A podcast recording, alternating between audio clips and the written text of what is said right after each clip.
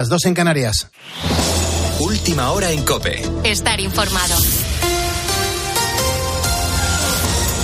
La Audiencia Nacional admite que el Partido Popular se persone como acusación popular en la investigación del caso Coldo García. Juan Andrés Ruber, buenas noches. Hola Pulpo, ¿qué tal? Muy buenas noches. Saludos a todos los ponedores de calles. Como acusación popular, el PP tendrá acceso al sumario judicial de este caso, del caso Coldo García. Según ha podido saber la cadena COPE, la Unidad Central Operativa, la UCO, la Policía Judicial de la Guardia Civil, continúa con el volcado de los teléfonos móviles y los dispositivos intervenidos. La última hora sobre este caso y sobre la investigación la tiene el jefe de Interior de COPE, Juan Baño. Uno de los investigados más destacados, Juan Carlos Cueto, continúa fuera de España. No se le ha podido tomar aún declaración tras los arrestos, nos dicen. Ha comparecido ya su representante. Cueto es el dueño de la empresa adjudicataria de las mascarillas. Se intenta ahora aclarar la trazabilidad del dinero obtenido ilícitamente y transferido de cuenta en cuenta para evitar su seguimiento, creen los agentes. No se descarta que miembros de la trama manejasen fondos para su blanqueo no solo de las mascarillas, sino de otros negocios aún por aclarar.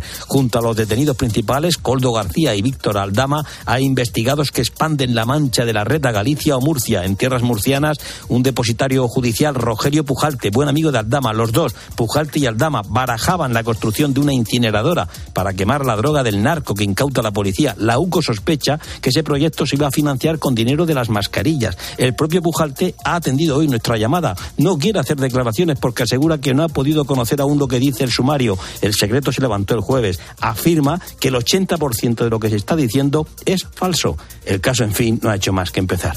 El gobierno va a crear una empresa pública, la Sociedad Española para la Transformación Tecnológica. La SET movilizará 20.000 millones de euros e integraría en principio la participación del 10% que prevé tomar a través de la SEPI en Telefónica. Vamos a repasar todos los detalles de esta operación con Ana Quínez.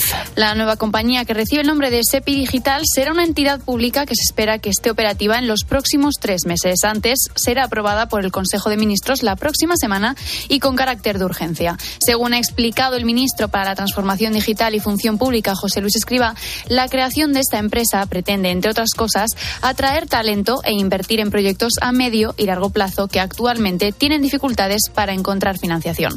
En la actualidad, la Administración no contaba con un lugar en el que poder aglutinar todos los recursos dirigidos a la tecnología, algo que es fundamental si España quiere estar presente en esta era de transformación. Así lo ha explicado el propio Escriba. Este es un instrumento más que nos queremos dar porque realmente, como decía al principio, estamos en una etapa donde va a haber Está, se han producido cambios muy importantes y como país tenemos que tener una presencia muy clara y muy potente. La Sociedad Española para la Transformación Tecnológica movilizará hasta 20.000 millones de euros de inversión y si bien se prevé que sea el ente con el que el Ejecutivo tomará el 10% en Telefónica, no ha habido una confirmación tajante, sino que, como se ha indicado, se irá viendo con el tiempo con la fuerza de ABC. Cope, estar informado. Ojo con este dato. Uno de cada cuatro españoles está en riesgo de pobreza o exclusión social. De hecho, la carencia material severa, así se llama, aquella que incluye, por ejemplo, a personas que no se pueden ir de vacaciones, está en los niveles más altos desde el año 2015. Detalles, Belén Collado. El 26,5% de la población se encuentra en riesgo de pobreza o exclusión social, según los últimos datos del INE. El dato que más preocupa es el porcentaje de personas en situación de carencia material y social severa, que ha subido hasta el 9%, la peor cifra en ocho años. También más del 9% de las familias confiesan que tienen mucha dificultad para llegar a final de mes. Carlos Usías es el presidente de la Red Europea de Lucha contra la Pobreza una familia acomodada, de renta media alta, no pues el peso de la alimentación es bajo, mientras que una familia con un bajo nivel de rentas, de ingresos, el precio de la energía y el precio del suministro del hogar y el, y el coste de la alimentación puede significar el 80, el 90 o el 95% de los ingresos. Más del 37% de la población no tiene tampoco capacidad para afrontar gastos imprevistos y tres de cada diez familias no pueden permitirse ir de vacaciones ni siquiera una semana al año.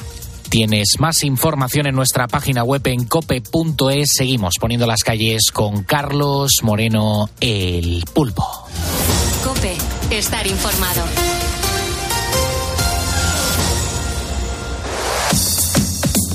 Carlos Moreno, el pulpo.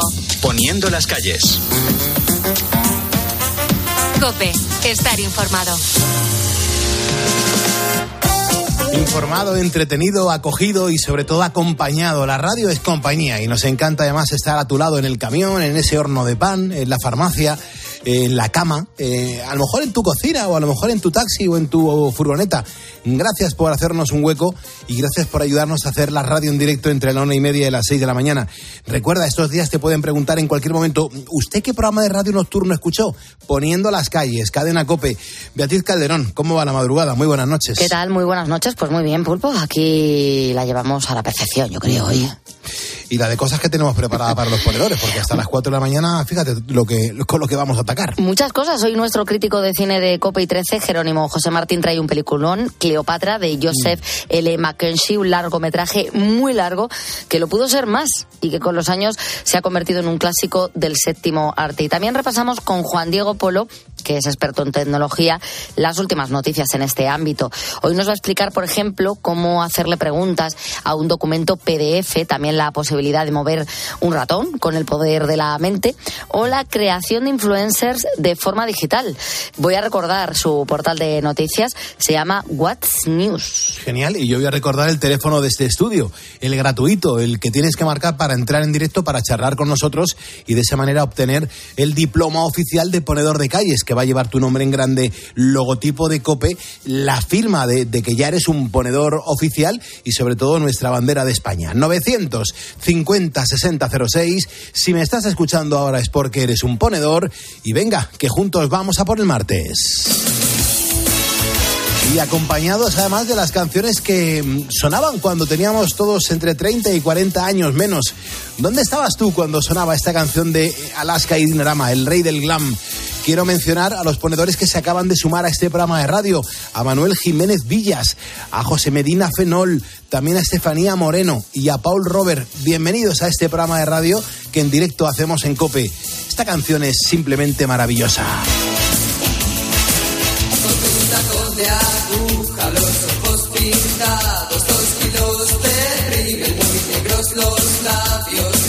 Has quedado en el 73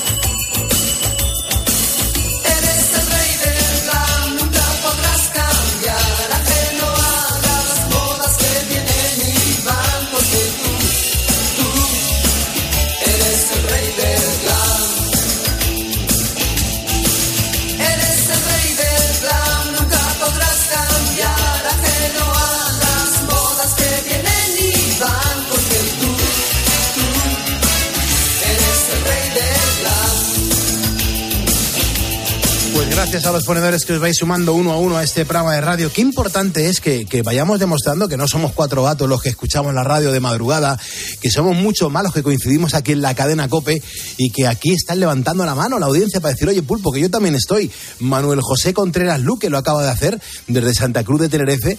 Así que yo a Manuel José le mando un abrazo y las gracias. Eh, al Piraña de Utrera, por supuesto, aquí está con nosotros un día más. Eh, a Chema Luceño, fíjate, vea, este ponedor dice, Pulpo, te, te mando un saludo saludo desde El Salvador.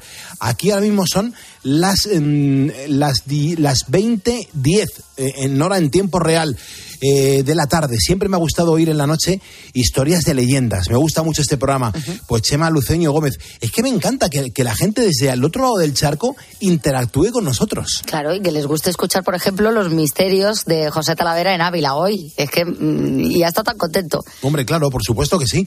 Y hoy estamos hablando de los riders, de- de la gente que, que, bueno que se dedica al reparto de mercancía, de, de las cosas que se compran y que eh, las queremos consumir inmediatamente. Y, y los ponedores están dejando mensajes muy interesantes. Pues Valeriano nos cuenta que a él le parece un trabajo bastante peligroso. O María Rita dice, pues en mi pueblo no tenemos esos servicios. Somos unos 300 habitantes.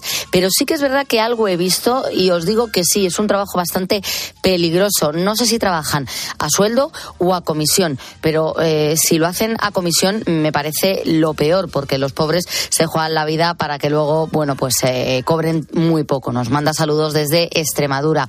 Eh, Rodrius eh, cuenta que él no suele pedir comida a domicilio. Dice, yo tengo una edad y me gusta comer en restaurantes o como mucho hago lo que se denomina el takeaway. El, eh, co- compro comida ya elaborada y me la llevo yo a casa, no que me la lleven. Dice, ¿por qué? Bueno, pues porque os cuento, sé de gente que cuando le ha llegado la comida, pues aquello era un desastre. Hombre, que no es lo normal, pero no me gusta que me ocurra. Desde luego me parece muy bien que luchen por sus derechos, que no les chulen. Dice, lo de ir como van algunos por la ciudad me parece un peligro. Sobre todo los que van en patinete y nos escribe desde Pucela. Qué importante es que los ponedores cuando nos escriban nos digan eh, dónde están, porque es que claro, nos hacemos una idea de, de- de por dónde andan los ponedores y es increíble porque estáis repartidos en cualquier parte del mundo y eso es, yo creo que hace más grande todavía este programa de radio, o sea, sacamos pecho de decir, oye, es que tenemos ponedores en cualquier lugar, con lo cual, oye, si te pones en contacto con nosotros, dinos por dónde andas, porque es que a mí me apasiona mencionarlo y se me llena la boca decir, es que hasta ahí llegan los ponedores de calles. Mira, hay algunos que se presentan, vea. Hay gente que mm, coge su teléfono, nos deja una nota de voz en el WhatsApp, en el 662942605, y fíjate qué contundencia y qué brevedad para decir quién es este ponedor. Piti de Zamora, un saludo. Piti de Zamora, un Un saludo. saludo. Está. pas. Ya, ya, y escucha, y no quiere decir nada más. Ni falta que hace. No, porque él sabe, dice, ¿qué más tengo yo que decir? Si a mí lo que ha dicho el pulpo es que, que, que diga mi nombre y dónde estoy. No se ha enrollado nada.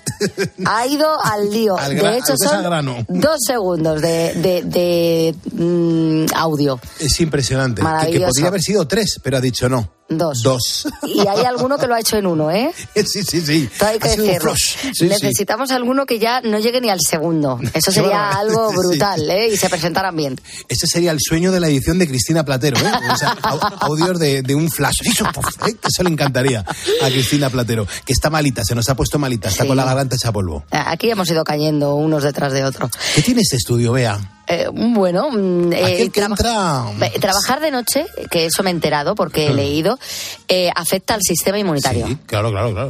Y entonces es mm, normal que la gente que trabajamos de noche cojamos eh, pues eh, más catarrillos que los demás. Yo me he dado cuenta de una cosa, Bea, eh, que, o sea, yo, yo a lo mejor muchas veces tengo que ve- venir aquí a, a la radio eh, de manera diurna, porque tengo alguna reunión, eh, mil, mil- mil líos aquí en la empresa. Y yo me he dado cuenta que, que a mí la gente no se me acerca. Es que no somos... Es que a mí, o sea, me, me saludan y me- quieren saludarme así con efusividad, pero enseguida, pum, pum, pum, tres pasitos para atrás. Pulpa, a nosotros se nos conoce por muchas cosas en la empresa, pero por lo de la buena suerte no. Aquí dicen, es que estos aquí que están ahí en la cueva de Gallofla, mm, Caen con uno detrás de otro. con esas horas, estos no son trigo limpio. Normal, yo también los entiendo. Hay algunos que a mí me llaman Lola, ni tan siquiera me llaman Beatriz. Hay gente que no sabe ni cómo me llamo. Hay gente que te ven así en la lejanía y te vas a acercar y dicen, me están esperando. Y yo, uy, uy, uy, uy. Sí, sí, no te saludan, ¿no? Corren un tupido velo. Oye, que tenemos más tarjetas de presentación. ¿Quieres que Sí, sí. vayamos con ella? Vamos, Sí, con, sí. vamos con la segunda. Venga. dale, dale. Buenos días, pues soy Oscar y os escucho desde Fuengirola, muy cerquita de donde vive el pulpo. Un abrazo enorme. Qué bueno, fue Fuengirola. Este ha dedicado un poquito más de tiempo porque quería explicar que vive cerca de la, de la casa que tienes tú en Estepona, que es verdad. Claro, yo tengo casa en Estepona, efectivamente, y yo ahora fue en Girola, actúo a finales de, a mediados, estoy en el Mare, Nognum- en el Mare Nostrum, en, en Fuengirola. Por cierto, ¿tú no has estado en Fuengirola, Bea? Sí, hombre. Yo he vivido en Málaga, Girola, ¿eh? claro, sí, sí. Yo más o menos lo- las localidades de, Mm. de Málaga, sí, al menos las, las más sonadas, me las conozco todas. O sea que el, el ponedor primero de la nota mm, mini flash, Mini ha flash. sido de Zamora, Zamora. ¿verdad? Mm, y este de fue en Fuengi- Girola. Este de Fuengirola. Eh, ¿El siguiente de dónde es? Buenos días, Pulpo. Hola. Soy Darío de Gondomar. Soy un ponedor, aquí dándole la rosca. Buen día para ti y para todos los oyentes. ¿Te Qué puedes bueno. creer que he cogido lo de Darío, pero no la localidad? Sí, Ondamar, ¿no? Sí, Ondamar. Ondamar. Sí. Ahí, ¿te acuerdas que, que hemos tenido mucha suerte que ha habido técnicos que le han dado a, a repetir la nota de voz y, y- y no nos hemos quedado con la duda? Pero claro, ha habido técnicos que han sido capaces de, de darle a repetir el audio escuchado. Buenos días, Pulpo. Soy Darío de Gondomar. Soy un ponedor, aquí dándole la rosca. Buen día para ti y para todos los oyentes. Muy bien, pues ya le tenemos ubicado. Muy bien, muy bien. Gracias, Rocío. Y ahora ¿Dónde tenemos, y ahora tenemos a otro ponedor, el cuarto, ¿El cuarto? que también se ha presentado. Venga. Buenos días, Pulpo, Bea y equipo. Soy Ángel Salado, el panadero de Arroyo de la Luz. Arroyo de la miel. luz. Ah, su- qué ¿lo bonito entendió de la suena eso, ¿no? Qué bonito suena Arroyo de la Luz, por favor. Madre mía, cómo estoy del oído. Arroyo de la Luz. ¿Pero dónde está Arroyo de la Luz? De la Luz. ¿Dónde está esta localidad, por favor? Qué bonito. A ver, Arroyo de la Luz, Arroyo de la Luz, eh, Cáceres. En Cáceres. Cáceres. Qué, qué provincia, por favor, tan bonita. Pero al Arroyo de la Luz no lo conozco, me No, lo no. apunto. Debe ser un arroyo que tiene mucha... Luz. Qué tontería tenemos encima para ser martes. mía. 3.16, las 2.16 en Canarias. Hoy es martes de tutorial, yo no digo nada, ¿eh? Yo no digo nada, yo no digo nada. Que aquí nuestras secciones tienen un cómo y un porqué y las tenemos que respetar y, y- y defender a gala. Lo que pasa es que, claro, eh, esta en concreto mm, va pasando de, de mano en mano. Claro, eh, pues aquí tenemos un becario que, que está unos meses con nosotros, se hace con el poder de esta sección y, y ya en él recae toda la responsabilidad. ¿Cómo estás, Manu? Buenas noches. Muy buenas noches, pues, pues bien, estoy bien. Pulpo, ¿tú cómo estás? Yo estoy bastante bien, estoy ahora Sí. mismo un poco a ver, a ver cómo es el tutorial que tenemos que aprender en el día de hoy, porque seguro que tú lo has complicado bastante. Yo hoy lo he complicado un poco. Yo creo que lo he complicado un poquito. Pero bueno, no creo que no se le pueda escapar. O sea, creo que los ponedores van a ser capaces de, de adivinarlo. No sé si a la ¿Cómo fun- primera, ¿Cómo, ¿Cómo funciona este juego para todo aquel que, que nos esté escuchando hoy por primera vez? pues te lo explico ahora mismo. Vamos a escuchar tres sonidos sacados de un tutorial de YouTube para que los ponedores adivinen qué es lo que nos están enseñando a hacer. De momento, Pulpo, de esos tres sonidos, ¿escuchamos el primero? Pues vamos a escucharlo. Para que otros te quieran, tienes que agradarte a ti mismo. No intentes ser frío y distante, solo relájate. Si te esfuerzas demasiado, te verás desesperado. En cambio, cultiva la autoconfianza y la autosuficiencia. Vale, y entonces ya con esta pista... Ya eh, con esta pista está clarísimo. ¿Qué nos ¿Cómo que están enseñando a hacer? No, perdóname, no, con esta pista no hay nada. Claro, pueden ser un montón de cosas, pero tú pretendes que la audiencia sepa que nos enseña el tutorial con esto que acabamos de escuchar. Pues sí, claro que sí. Vale, vale.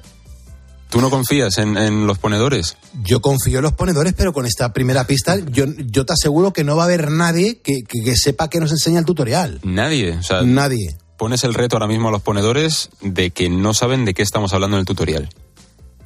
Yo me apuesto contigo 50 euros No, menos, menos. y te digo... que no los tengo. no le hagas esto a Manu que le haces un roto. Bueno, pues escucha, un, un- un- un bocata de jamón. Venga, eso sí. Un bocata de jamón, ¿vale? de la, Un de la máquina jamón. de aquí de Cope y ya está. No, no, hombre, coño, un, bocata de jabón de verdad. Entonces, escúchame, eh, yo, yo digo que no va a haber nadie que ahora mismo a las 3.19 nos deje una nota de voz en el 662-942-605 diciendo correctamente que nos enseña el tutorial con esta primera pista. Yo te digo que sí.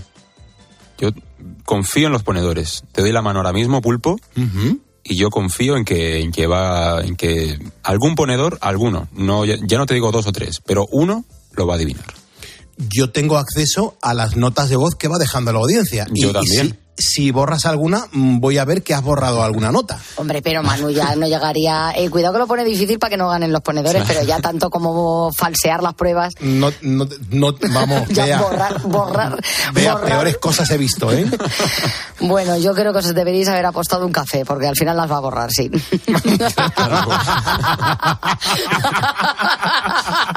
es que el bocata de jamón están caros, ¿eh?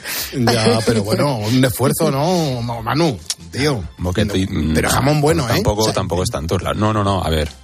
O sea, sí, ¿Cuánto- un bocata de de, bueno? jamón tiene que ser un buen jamón, un jamón bueno. ¿Cuánto de bueno? ¿De cuánto estamos hablando? Coño, un jamón bueno, un- uno de un ibérico por lo menos. Cinco jotas. Ya la otra, vamos a ver.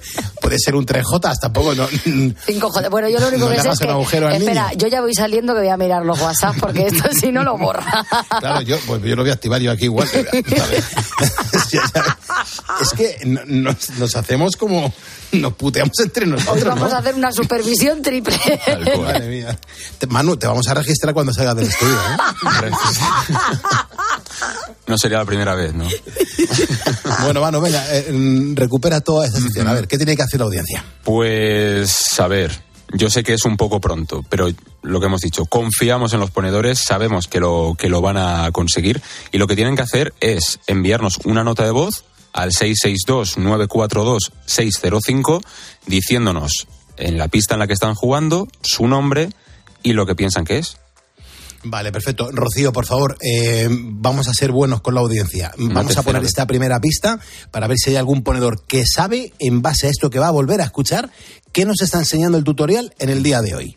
Para que otros te quieran, tienes que agradarte a ti mismo. No intentes ser frío y distante, solo relájate. Si te esfuerzas demasiado, te verás desesperado. En cambio, cultiva la autoconfianza y la autosuficiencia Vale, eh, estoy viendo efectivamente ahí mogollón, mogollón, mogollón, pero mogollón de mensajes de, de WhatsApp, mogollón. Ahora, Manu, Toca a cruzar los dedos y a ver es. si a ver entre eh, a ver si entre todos ellos mm, hay alguno que lo diga correctamente. Solamente uno, ¿eh? Con uno me vale. Venga, vale, vale. Pues queda, venga, queda dicho. Queda dicho, Manu. Mucha suerte, ¿eh? Muchas gracias, igualmente. 3.22, la 1.22 en Canarias. Ahora nos vamos al cine para verlo con otros ojos. Renunciaría a su lugar en el cielo por tu belleza. No deberías poder contemplarme, ni nadie. Nadie lo hace desde mi posición. Ponte de rodillas. Ni hablar delante de esos tres reyes. Simula que no sabes que nos observan. Aliviará tus rodillas huesudas. Además de huesudas, poco acostumbradas a doblarse.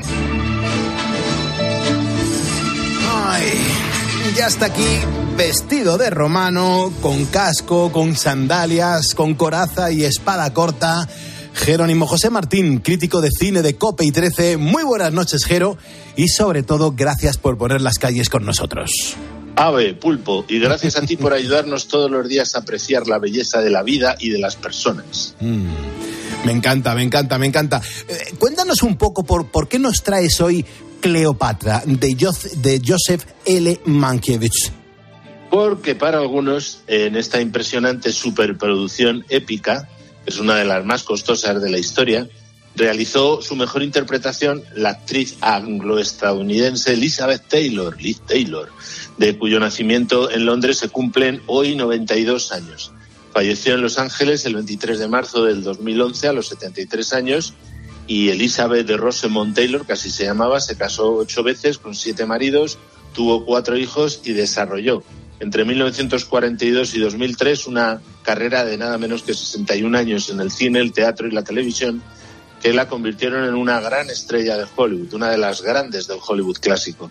Ganó dos Oscars a la mejor actriz por Una mujer marcada y por Quien teme a Virginia Woolf y optó otros tres por El árbol de la vida, La gata sobre el tejado de zinc y de repente El último verano.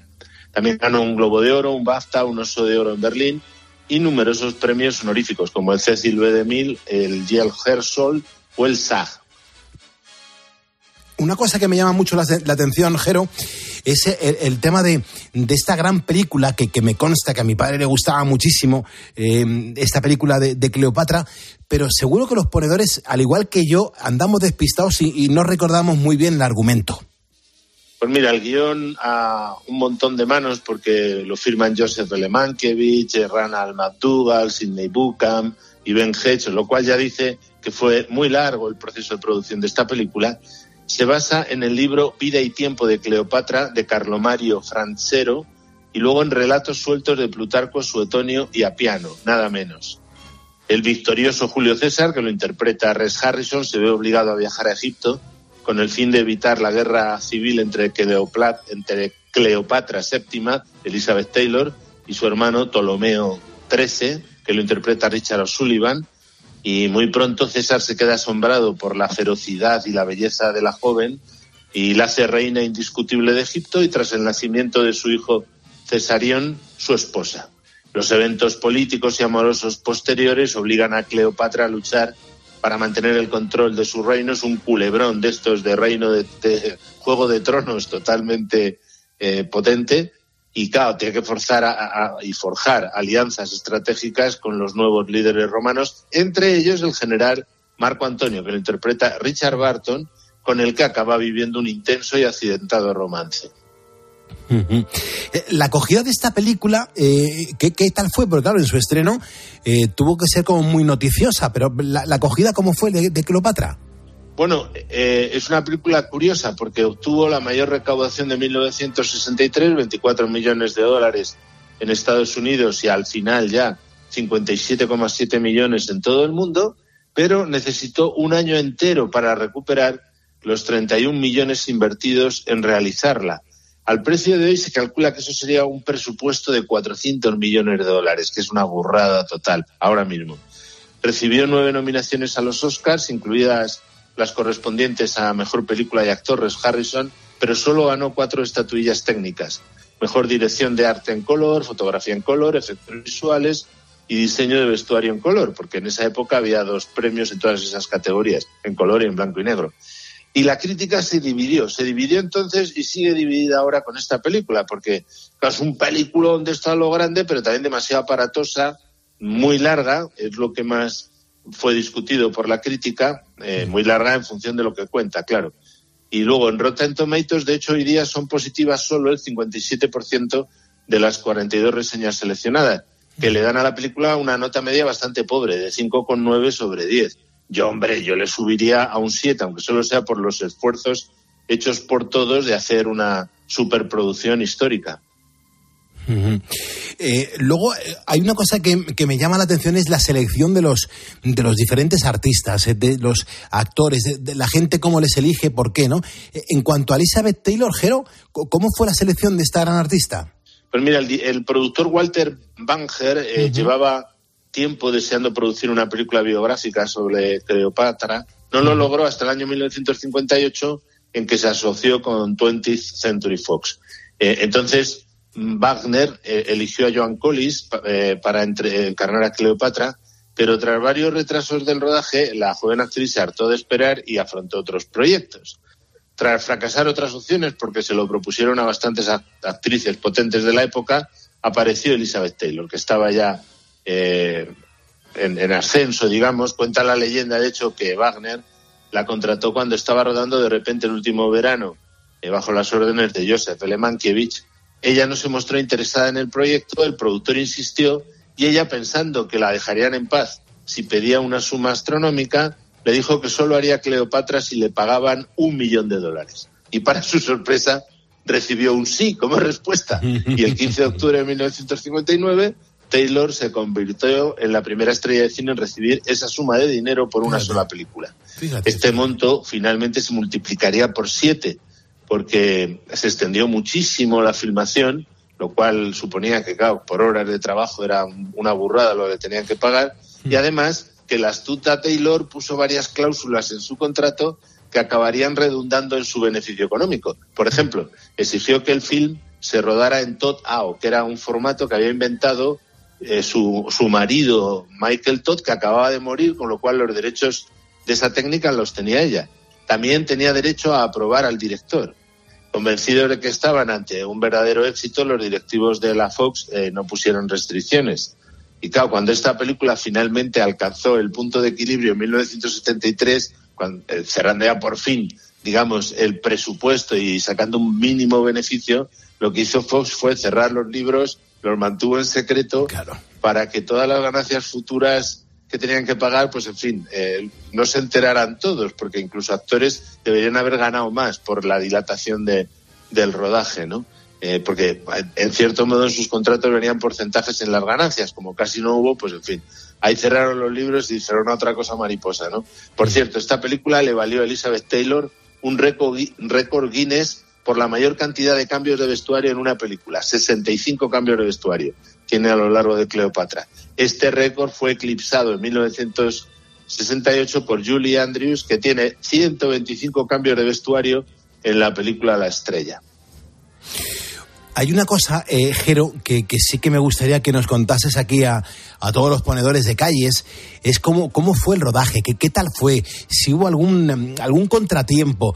Eh, el- los rodajes de estas grandes superproducciones me llaman muchísimo la atención. Bueno, como ya hemos anticipado un poco, fue un caos, porque tras muchas revisiones del guion inicial, Robert Mamulian, que es el director de películas como Sangre y Arena o La Máscara del Zorro, fue contratado como director inicialmente. Y el rodaje, de hecho, comenzó en Londres, en los estudios Pinewood, el 28 de septiembre de 1960. Pero claro, eh, eh, al, al final le pilló a Liz Taylor allí por el mal tiempo, mira que ella era inglesa, eh, una neumonía que retrasó la filmación, que se acabó suspendiendo en noviembre después de gastar, fíjate, 7 millones de dólares en 10 minutos de metraje utilizable.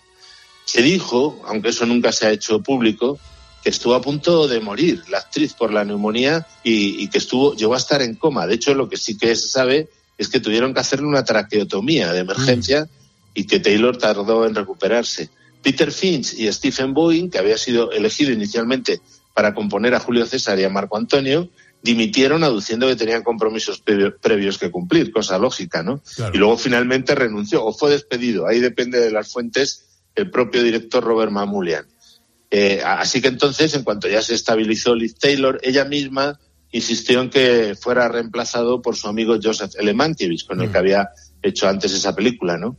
Y el 25 de septiembre de 1961, un año después, todavía sin un guion terminado, la producción se trasladó a Cinecittà en Roma, no querían ya más catarros, ni neumonías, ni tonterías londinenses, eh, y claro, eso se multiplicaron los costos por mucho, pues tuvieron que remontar 79 escenarios y la confección de 26.000 trajes de época. El foro romano que construyeron era tres veces más grande que el real. Imagínate los decorados de, de esta película. La armada de Cleopatra requería tal cantidad de barcos que en esa época se decía que la 20th Century Fox tenía la tercera armada más grande del mundo. Eh, un vestido de oro de 24 quilates fue incluido en la película, que tuvo el presupuesto más grande también para la ropa de un solo actor, 194.800 dólares, todos destinados a Liz Taylor. En Ancio, eh, mientras construían el decorado de Alejandría, varios obreros murieron a causa de una mina sin explotar desde la Segunda Guerra Mundial. Y para más Henry, un grupo de extras que interpretaban a las sirvientas y esclavas de Cleopatra se declararon en huelga, atento, para exigir protección de los extras masculinos italianos. El tema bueno. de los abusos viene desde muy lejos. Y el estudio tuvo que contratar a un guardia especial para protegerlas.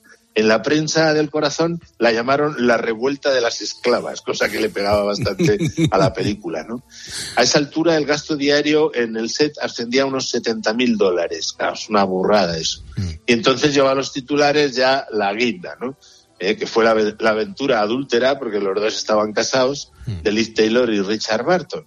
Con lo cual, imagínate el rodaje como fue para el pobre Joseph L. Mankiewicz. ¿no? Tremendo. La filmación principal, en cualquier caso, se terminó como se pudo el 28 de julio de 1962. Luego se tuvieron que realizar nuevas tomas, por ejemplo, de la batalla de Farsalia, que se hicieron en Almería, por cierto. Hay pasajes españoles en Cleopatra. Y el 3 de marzo de 1963 se completó definitivamente el rodaje, o sea, tres años después de cuando empezó. Es una burrada esto. ¿no?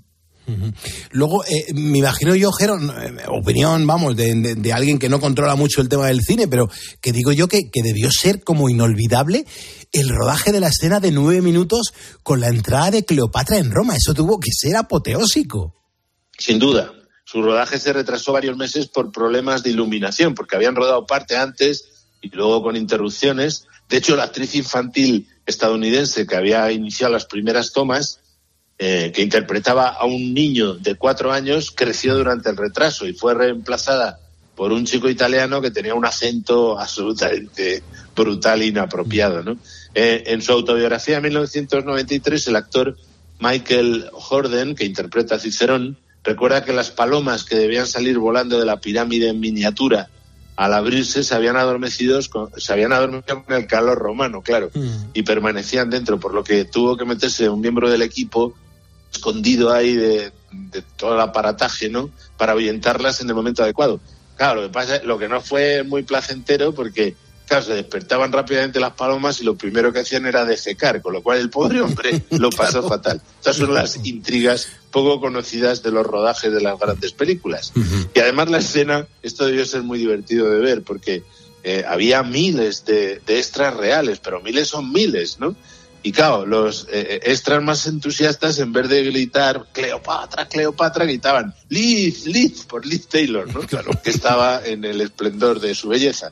Entonces, mal que bien, consiguieron rodarla y la verdad es que es una secuencia de las más apabullantes de la historia del cine. Bueno, y, y la postproducción, ¿eh? La, la postproducción también tuvo que ser terrible. Bueno, más que terrible, dantesca, diría yo, ¿no? Porque Mankiewicz esperaba que se estrenaran dos películas, había rodado un montón, eh, y él pensaba, bueno, pues hacemos dos películas de tres horas cada una, una que se titule César y Cleopatra y luego otra Antonio y Cleopatra.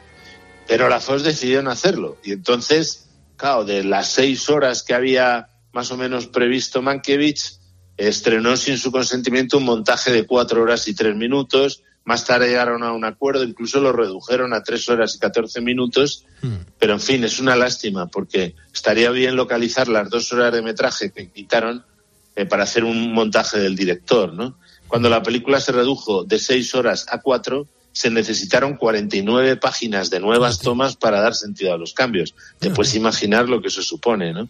Claro, los costos finales de unos 31 millones de dólares hizo que la película fuese en ese momento la película más cara jamás realizada y casi llevó al estudio a la bancarrota.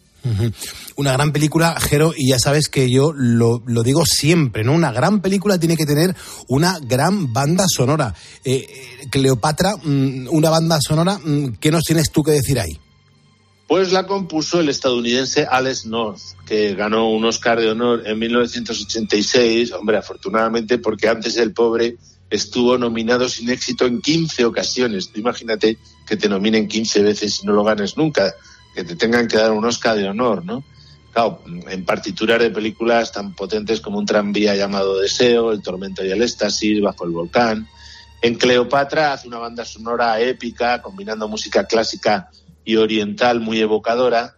Eh, y Mankiewicz hizo un gesto inusual para él, que es contribuir con extensas notas en el álbum de la banda sonora original de 1963. Para los cinéfilos eso es muy interesante porque eh, así mm, se ve lo que quería eh, el propio Mankiewicz con la película. Entonces muchas de las escenas que no se rodaron hubiesen completado esa visión que él tenía en esas notas de la banda sonora. Fue su hijo Christopher quien recomendó a, North después de su entusiasmo por su gran partitura para Espartaco, que es otro de los grandes títulos con música de North. Y la partitura para Cleopatra fue nominada al Oscar y al Grammy a la mejor banda sonora, pero en ambas ocasiones eh, perdió ante la música del inglés John Addison para la película Tom Jones. Mm, qué buena, por favor, qué buena, por favor, qué buena, por favor. Jero, no, no tenemos tiempo para más. Eh, seguimos la semana que viene. Te doy las gracias, son las 3.38, hora menos en Canarias. Te doy las gracias por poner las calles con nosotros, Jero. Cuídate mucho. Gracias a ti, Pulpo, y a todos los ponedores. Marcho de nuevo a la interminable guerra contra Octaviano para devolver a Cleopatra el trono que se merece. Di que sí, di que sí, Jero. Cuídate mucho. Nosotros tenemos que seguir poniendo calles y levantando España. ¿Y tú qué piensas? Escríbenos en Twitter en arroba cope y en facebook.com barra cope. Al caer la tarde, Expósito. El centro de la ciudad ha estado colapsada por agricultores y ganaderos que se han concentrado para protestar por las condiciones de vida. Nos hemos encontrado con Miguel. Estamos produciendo un producto muy bueno aquí en España y nos entra de fuera sin ningún etiquetado. Lleva muchos años dedicándose al cultivo del cereal, del girasol, en un pueblecito de Burgos. Ha llegado con su tractor en un trayecto de día y medio. Pues que no sé si podremos pasar otra campaña más. De lunes a viernes, de 7 de la tarde a 11 y media de la noche, en COPE encendemos la linterna.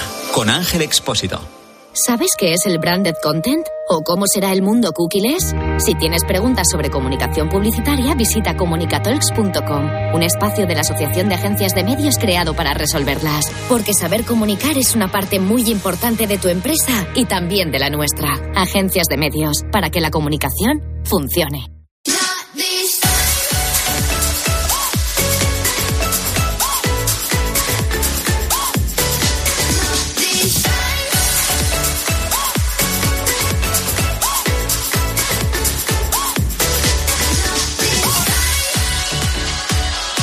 Nosotros seguimos poniendo las calles en esta madrugada, pegados aquí a la radio y haciendo radio contigo. A lo mejor estás intentando dormir, a lo mejor estás trabajando en cualquier circunstancia. Si me estás escuchando es porque eres un ponedor.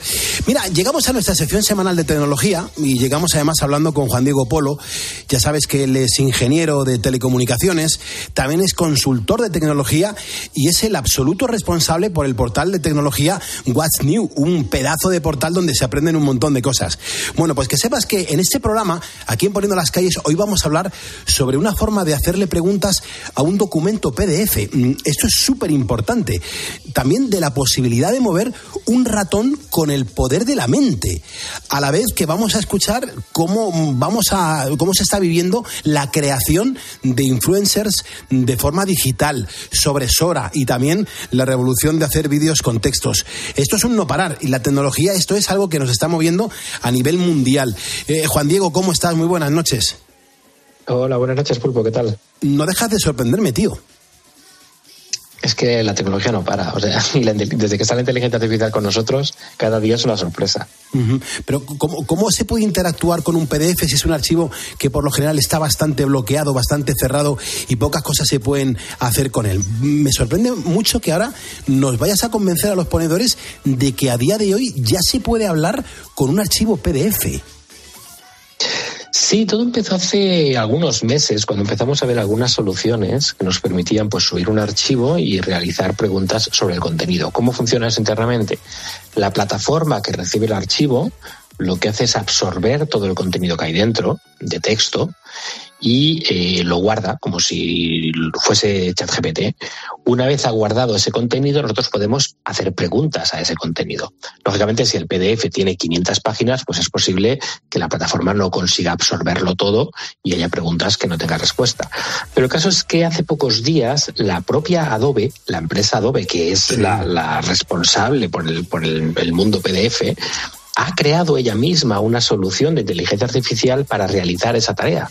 Con lo cual, los problemas de puede ser que el PDF sea muy grande, puede ser que el PDF tenga imágenes y no las lea, puede ser que el formato del PDF tenga algún problemilla que esa plataforma X no permite leerlo, pues todo eso desaparece, porque ahora desde el propio Acrobat Reader o desde las propias herramientas de Adobe será posible coger un PDF del tamaño que sea, enviárselo a la plataforma y comenzar a hacerle preguntas pues de, de todo tipo sobre su contenido.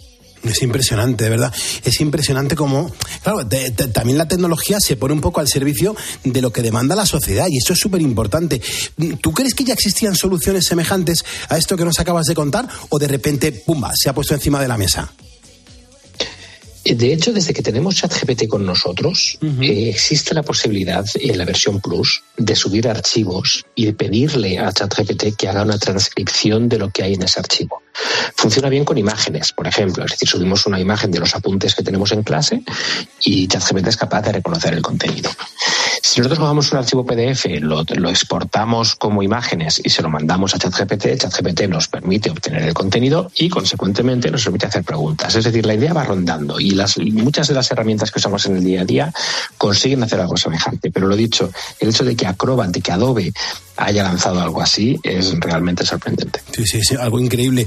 Ahora mm, hay que saltar, tenemos que movernos, eh, más que nada porque resulta que el ratón con lo que manejamos la pantalla de un ordenador y mm, básicamente todo, todo el sistema del ordenador lo, lo hacemos con, con un PC o con un Mac, pero con un ordenador, una pantalla y un ratón es fundamental.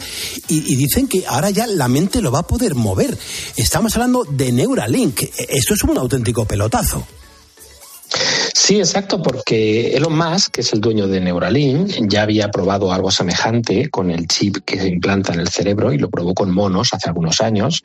Y el mono efectivamente conseguía realizar movimientos del ratón, del cursor del ratón, con el poder del pensamiento. Claro, como hace algunas semanas ya se ha implantado ese chip de Neuralink en el primer ser humano, pues ahora poco a poco en, su red Twitter o X, él va diciendo cómo está el avance. Pues el ser humano está bien, que por lo visto es un hombre, el hombre está bien, eh, reacciona bien, no tiene ningún tipo de infección. Y hace pocos días dijo, está empezando a conseguir mover el ratón con el poder de su mente. Es decir, se pone delante de un ordenador y con el poder de la mente va moviendo el cursor. Es decir, el chip lo que hace es entender las señales eléctricas del cerebro que quieren indicar que el ratón se mueva hacia arriba, previo a un entrenamiento, por supuesto, y el ratón se mueve sin que él tenga que mover las manos. Esto es un no parar, la tecnología, esto está imparable y esto está ayudando muchísimo a la, a la humanidad. ¿Qué más crees que se va a poder hacer en el futuro? Esto es un no parar. Yo creo que Neuralink, si realmente avanza como debería, puede solucionar muchos problemas de la gente que realmente tiene problemas de movilidad o que, o que no tiene ningún tipo de movilidad. Es decir, una persona que está en, en una silla de ruedas sin poder mover los brazos, sin poder mover las piernas, y que con un chip en el cerebro consiga interactuar con máquinas o, o interactuar incluso con un aparato que tenga al lado para mover la silla o con, o con un ordenador que pueda transmitir o, transformar el texto en voz. Las probabilidades, las posibilidades son, son, son tremendas, pero claro, vamos muy despacito porque tiene que haber mucha regulación, tiene que haber mucha seguridad de que todo se está haciendo eh, de forma controlada, de forma privada, que el chip no vaya leyendo por ahí pensamientos en un futuro y enviándolos a a saber a dónde. Pero si se hace bien, las posibilidades son tremendas. Impresionante. Claro, ahora hay que llegar eh, ni más ni menos que a los influencers digitales. Exactamente esto que es lo que es, Juan Diego. Pues son muchos de los influencers que vemos en Instagram y en TikTok, que son pues chicas y chicos guapas, guapísimos, que están pues eh, hablando sobre desde consejos de dietas hasta dispositivos electrónicos. Pero realmente esas personas no existen. Esas personas muchas veces han sido creadas por ordenador. Entonces, esas personas creadas por ordenador, que nosotros pensamos que son alguien, que son influencers, y que después resulta que no lo son, es lo que llamamos o influencers digitales o influencers virtuales. Esto es impresionante. Es que a quien se le diga que todo esto es irreal, le hacemos caso y encima genera muchísimo dinero, es para volverse loco. Yo, yo, mi abuelo, porque lleva el pobrecito muchos años en el cementerio de la Almudena, pero te aseguro que si yo a mi abuelo Teo le, le cuento todo esto, me preguntaría, pero bueno, ¿y esta gente puede ganar dinero de esa forma? ¿De esta gente no siendo real funciona realmente? Sí, porque si yo, por ejemplo, creo un, un avatar virtual, incluso con movimiento, y lo pongo en una red social y de repente tengo un millón de seguidores que le hacen caso a ese avatar, todas las ganancias que se generen por publicidad, por anuncios, por lo que sea, por patrocinios, van para mí. Con lo cual, no solamente ganaría dinero con ese influencer, puedo estar ganando dinero con 10 influencers diferentes, cada uno hablando sobre un tema diferente. Porque encima, con ChatGPT en la mano, podría estar hablando de cocina sin tener ni idea de cocina. Y encima ser, vamos, extremadamente creíble. Con lo cual, el, el mundo de la, de la velocidad y de lo que estamos viendo, de si es real, de si no es real, de si se está poniendo realmente complicado porque cada vez es más difícil distinguir lo que es real de lo que no lo es.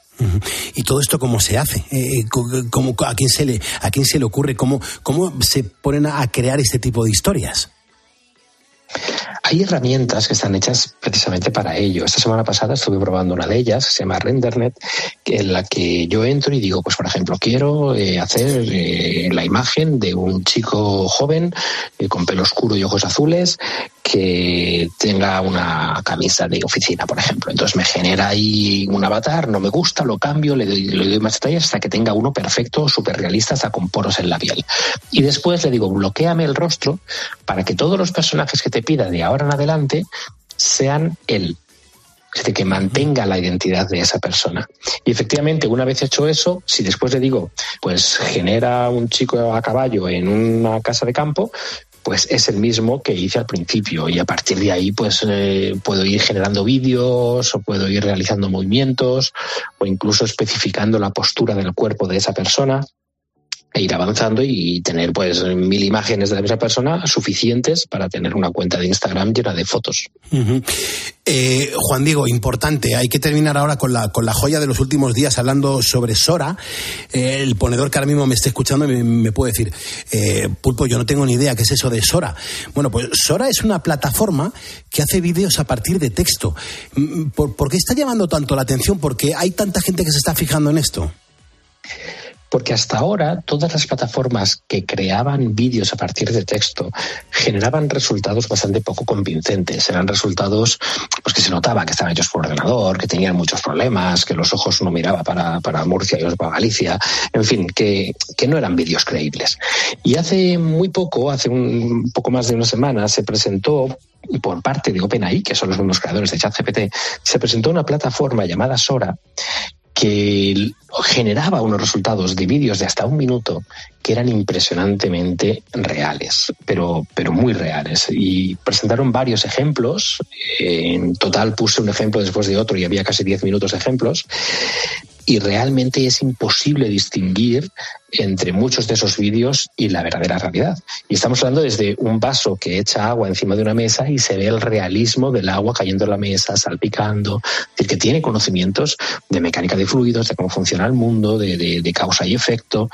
Claro, aún no es una herramienta que esté disponible para todo el mundo, pero lo que mostraron fue realmente sorprendente. Es increíble. Claro, eso es de los mismos creadores del chat GPT, porque eso sí que han pegado ahí el aldabonazo. Exacto, porque ellos tienen conocimiento sobre cómo funciona el modelado de ingeniería de, de inteligencia artificial. Ellos ya tienen por un lado, ChatGPT para crear texto. Por otro lado, tienen Dolly para crear imágenes. Y ahora tienen Sora para crear vídeos. Y lo peor es que hay, bueno, o lo mejor, depende de cómo se le mire, es que cada vez que alguna empresa lanza una plataforma, yo también he creado una para lanzar vídeos, viene OpenAI y lanza una que es mil veces mejor. Entonces está claro que ellos están liderando el mercado y que todo lo que los demás están intentando hacer para acercarse a ellos, ellos ya están trabajando en una solución que es mil veces mejor. Con lo cual, y eso solamente en un año y poco que llevamos con, con OpenAI saliendo en todas las portadas de los periódicos. Es decir, vamos a ver cómo será eso dentro de tres o cuatro años. Seguro que los ponedores ahora mismo que te están escuchando a través de la COPE estarán diciendo, "Mm, joder, eh, espero que el pulpo le pregunte a Juan Diego que cómo puede usarse, que eso tiene que ser muy difícil manejarlo y entenderlo. Sora de momento es una demostración. Entonces, de momento no hay ninguna plataforma pública que yo pueda entrar para crear mis vídeos. Solamente han dicho, mirad lo que hemos hecho, eh, que sepáis que esto existe y que se puede hacer. Y durante los próximos meses empezarán a lanzar el producto comercial, que o será para empresas directamente y los usuarios de a pie no podremos usarlo, o no. Igual, igual que con ChatGPT hay una versión Plus que cuesta 20 euros al mes y que nos permite crear vídeos. Aún no sabemos cuál va a ser el modelo de negocio. Lo que está claro es que crear vídeos va a requerir una cantidad de procesamiento de máquina extremadamente grande, por lo cual barato, barato no va a ser.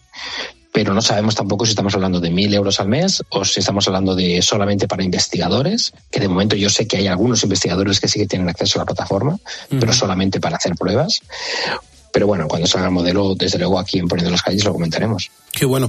¿Y, tú crees que algo así mm, puede amenazar a los puestos de trabajo, a la gente que está trabajando? O, o incluso podrías decirnos si sería capaz este tipo de cosas, este tipo de tecnología, de aplicaciones, mm, de crear puestos de trabajo, porque eso es importante. Por un lado está claro que va a cambiar muchas cosas. Es decir, si una persona muy creativa pero con pocos conocimientos de, dirección es capaz desde su casa de crear un cortometraje que gane un Oscar, eh, por un lado estamos dando trabajo a esa, a esa persona que ha creado el cortometraje, pero por otro lado no hay actores, no hay gente que trabaje con iluminación, no hay gente que trabaje con vídeo, no hay productor, no hay realizador, no hay dirección. Entonces, va a quitar muchos. Va- claro, claro, va a quitar muchos puestos de trabajo, va a sustituirlos por otros. Vamos a ver una cantidad inmensa de contenido, porque si cada persona desde su casa va a poder crear películas o va a poder incluso coger una película hecha y modificarla, va a haber más contenido que personas y, y cada día. O sea, va a ser como, como un YouTube, pero, pero de buena calidad y constante. Que se van a ahorrar un montón de dinero en catering. En catering se van a ahorrar una pasta. Eso sí, eso sí que es verdad. Y en viajes. Y en viajes, claro, es verdad. Es verdad. Será difícil saber si, si, si, si va a haber más generación de empleo que, que destrucción. Pero bueno, esperemos que, que haya más generación. Que sigamos disfrutando, disfrutando, disfrutando estos tiempos que nos ha tocado de tecnología, que es que esto es un no parar, que venimos aquí currando juntos, Juan Diego, desde el mes de septiembre, pero fíjate lo que va avanzando, cómo nos vas actualizando los sistemas y cómo va girando el mundo tan deprisa que tecnológicamente nos vamos a aprovechar la humanidad que estamos viviendo en el 2024 de todos estos avances, que, que yo creo que es algo maravilloso y tú, Juan Diego, eres el responsable de que los podamos entender. Sí, de hecho yo que, que trabajo con el tema, a veces me da vértigo, yo a veces me quedo pensando, digo, la gente que no trabaja con el tema, pues de- debe de estar como flotando, ¿no? Pero, pero sí, realmente todo está yendo a una velocidad que es, es impresionante. Te entiendo perfectamente. Juan Diego Polo, ingeniero de telecomunicaciones, consultor de tecnología y el máximo responsable por el, porto- el portal de tecnología que te recomiendo que visites, que bucees, que, que, que te inmiscuyas en las cosas que nos cuenta. Ese portal se llama What's New. Eh, es súper interesante. Juan Diego, gracias por una noche más. Un abrazo. Un abrazo. Seguimos en COPE, seguimos poniendo calles, calles, calles.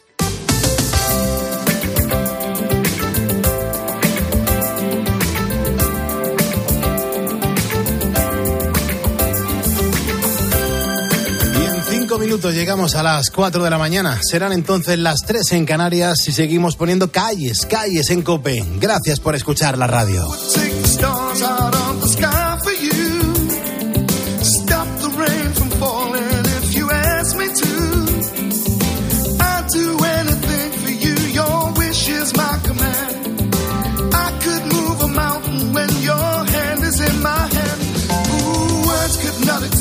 How much you mean to me. There must be some other way to make you see. If it takes my heart and soul, you know I'd pay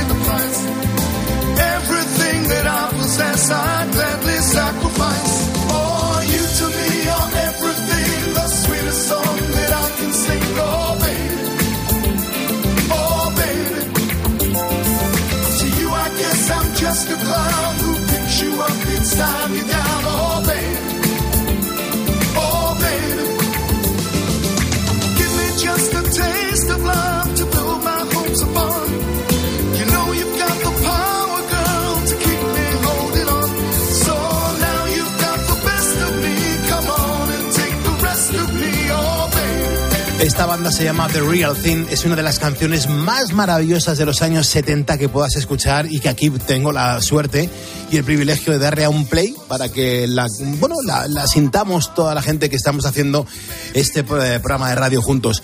Vea, antes estábamos hablando de qué nos dijo ese, pon- ese ponedor, si era Gondomar, si era mm, Gondolino, si era Don- Gondor- Gomar, Don. Gondomar. Pues dice Rafael Allende, dice, Pulpo, yo entendí que ese, ese ponedor decía Gondomar. Dice, yo creo que es, es Islas Canarias, pero no es Islas Canarias, es Pontevedra, es Pontevedra. Ay, de Pontevedra y no le hemos Pontevedra. entendido. Estamos perdiendo, además de la belleza, Pulpo, estamos perdiendo en estos horarios y la salud, además de la belleza y la salud, estamos perdiendo la vista y el oído. Eh, ¿Habrá una indemnización por esto tras eh, chapar poniendo las calles cuando llegue el momento? Sí, sí, siempre, siempre. Porque vamos a siempre. hacer un cuadro. Siempre, siempre, siempre, sí, vamos a estar como zombies por, por los pasillos de Cope, es verdad, es verdad. Es que no lo hemos entendido ninguno. Es verdad, pero bueno, oye, es la pedrada que tenemos desde los últimos ocho años, vea, esto es así. Son que la- nos perdonen los ponedores. los daños colaterales. los daños colaterales. Un par de mensajes de los riders, de los, de los mensajeros. Sí, bueno, José María dice que por él no existirían porque jamás de la vida ha pedido nada para que se lo traigan a casa. Dice, yo antes de subir lo que hago es coger lo que quiero, soy de los de antes. Esta nueva norma es para la nueva generación, eh, que, que es lo que han visto y con lo que han nacido pues mis hijos. Ellos sí que piden, son más jóvenes y tienen otra mentalidad. Nos ha escrito desde Villota del Duque en Palencia. Y Sara Montero nos cuenta que conoce un poco lo que sucede con los riders, con estos repartidores, eh, y dice que le parece muy triste la situación laboral que viven. Ujú. Perfecto. Luego tenemos una nota de voz que hemos recibido en el 662-942-605. Adelante, ponedor. Buenos días, pulpos. Hola. Me parece que el problema va de los riders. De los riders. Vamos a ver, son mensajeros. Ahora se llaman riders. Yo soy mensajero Empecé con 15, no, con poquitos años. Repartiendo pizzas a domicilio en un Vespino. Y luego mensajero en Vespa durante 10 años. Eso es un mensajero de toda la vida, ahora le llaman rider. Pues nada, y si pido comida a domicilio, pues un, un o un, un Burger King. Mejor a ti, pulpo. Un abrazo, equipo. Muchísimas gracias. Bueno, claro, es que sí es verdad que este programa lo, escucha mucha gente en este sector. Mm, Quiero mandar un abrazo muy fuerte a, a los conductores de autobuses. Quiero mandar un abrazo muy fuerte a los conductores de los camiones de la basura. Quiero mandar un abrazo muy fuerte a los paqueteros, a los furgoneteros, a los coches comerciales que van haciendo viajes y van sintonizando este programa de radio que no dejáis de, de- de hacer, es poner las calles a nuestro país. Estamos a punto de llegar a las 4 de la mañana, a las 3 en Canarias y por supuesto siempre al sector de la seguridad. Empezando, por supuesto, por los funcionarios de prisiones, que nos escuchan muchísimo. Nuestra Guardia Civil, viva la Guardia Civil, viva la Policía Nacional, nuestros militares y, por supuesto, nuestros vigilantes de seguridad, los de la placa blanca. Un abrazo enorme desde los estudios centrales de la cadena COPE. Nosotros hacemos radio en directo para acompañarte, para que tu madrugada, para que tu madrugada sea absolutamente distinta.